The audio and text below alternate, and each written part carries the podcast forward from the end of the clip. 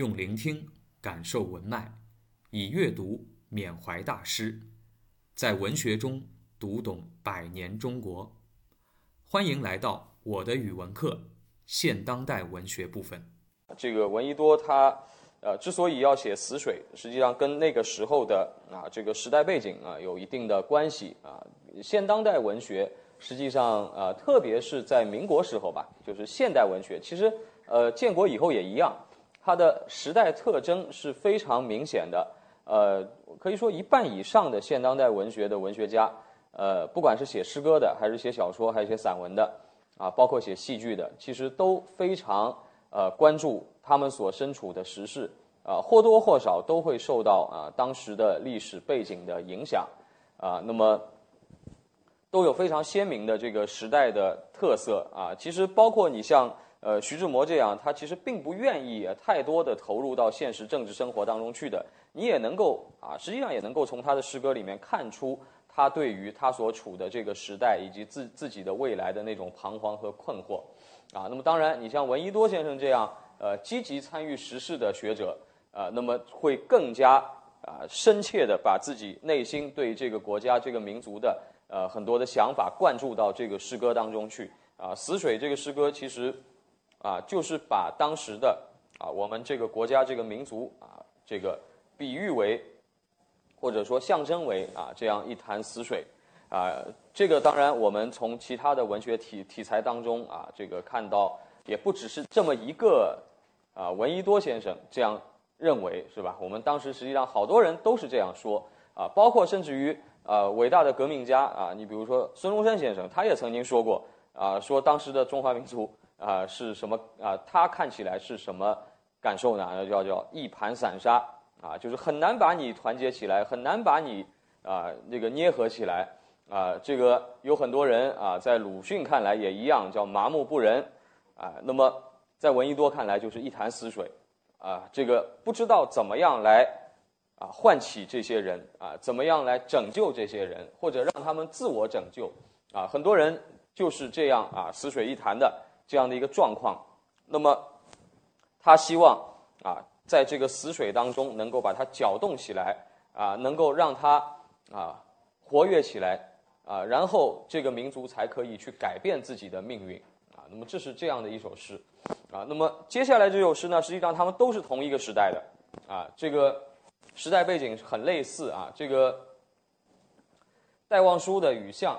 啊，戴望舒比前面两位啊，闻一多和徐志摩这两位新月派的诗人呢，呃，要略微小一些。他是一九零五年生的啊，所以比他们小的啊七八岁、十岁这个样子啊，算是小了半代人了。那么戴望舒呢，他的呃这个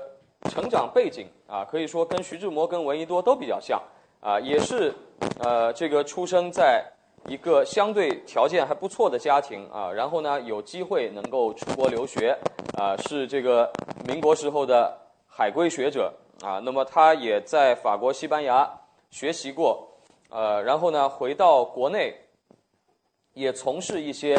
啊这个与革命相关的文艺活动啊。当时的青年人啊都有这样的抱负啊。这个之所以啊出国学习啊，无论是去东洋的还是去西洋的。啊，实际上大家都希望以不同的方式回来，改变这个国家的现状啊，这其实是每一个年轻人都会有的啊这样的一种情怀。那么当时可以看到，就是戴望舒，因为他更年轻一些啊，不像徐志摩那个时候已经呃接近三十岁了啊，回到国内。那么戴望舒那个时候，他其实从国外学习回来的时候，也就二十岁的样子，啊，很年轻。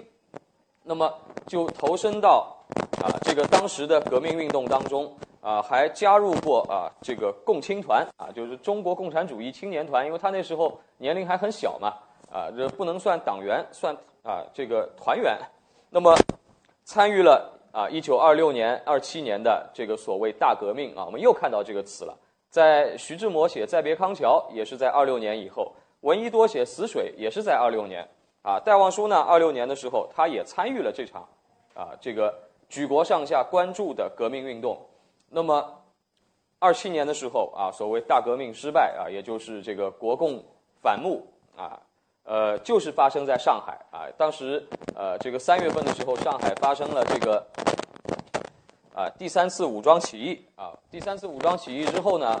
四月份的时候啊，这个国民革命军啊占领上海啊，然后就开始啊，这个国共之间啊出现了非常大的分歧啊，然后就开始镇压啊中共党员。当然。戴望舒本人当时是中国啊，这个共产主义青年团团员啊，其实，在国民党看来就是跟共产党员一样，只不过你岁数小一点啊，所以呢，他当时的处境也非常的危险啊。我们看到他在二七年革命失败以后啊，他仍旧在，其实就在上海啊，那个时候不算上海，他在松江啊，江苏松江啊，因为最初上海只是一个很小的城市啊，以租界和原来的上海县为基础的，就是现在的上海。市中心区啊，咱们这儿应该还算上海。那再远一点啊，出了出了徐汇区，那就算江苏省了啊。这个他待在江苏松江避难啊，那么然后呢，一直到十年以后啊，到了十年以后，在三七年啊，抗战全面爆发以后呢，啊，他去了香港啊，去了香港啊办报啊，再到后来呢啊，在香港待到。四一年啊，四一年十二月份发生了这个太平洋战争啊。原来香港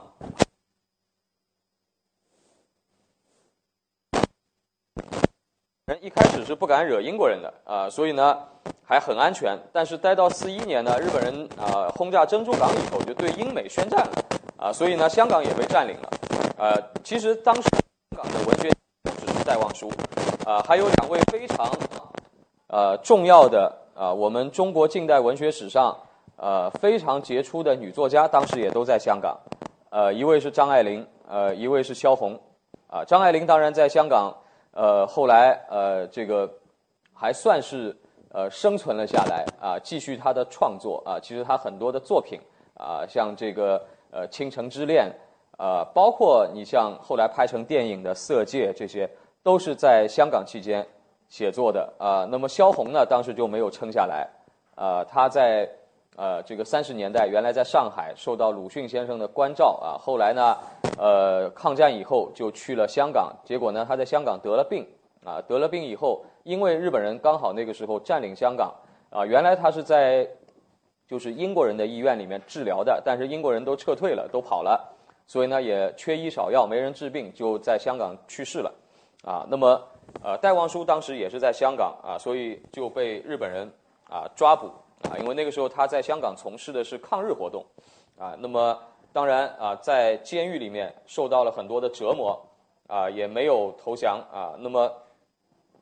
后来到新中国成立的时候，四九年啊，从香港返回了北京啊，但是呢，呃，很可惜，一回到北京就病逝了啊，因为他在呃这个抗抗战期间受到的折磨比较厉害。啊，那么，所以呢，呃，这是戴望舒应该说并不长的一生啊，就是四十多年的啊这个人生，哎，那么他的诗歌创作啊是分成前后的两个阶段，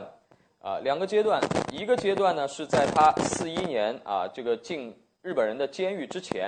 啊，就从他学成归国以后，大概二十岁到他这个啊这个三十四五岁啊这个样子。那么当时呢，他的诗歌创作更多的是受到啊他在法国所学到的象征主义文学的这个影响啊。那么你的道路啊，去追求这种啊这个朦胧的审美啊。那么呃一般来说呢啊他的诗歌的格调啊比较忧伤啊。这个我们看得出来，下面这篇其实就是那个时候写的啊。那么后期呢，当然啊，因为他。啊，这个人生境遇啊，发生了很大的改变啊，被啊被这个呃日被日本人逮捕啊折磨啊，那么所以呢，他后期这个呃九年当中，他的诗歌创作呢更加直接啊，表现出这种啊强烈的爱国的啊这样的一个情愫啊。感谢收听，期待您的分享与评论。我的语文课，欢迎来听课。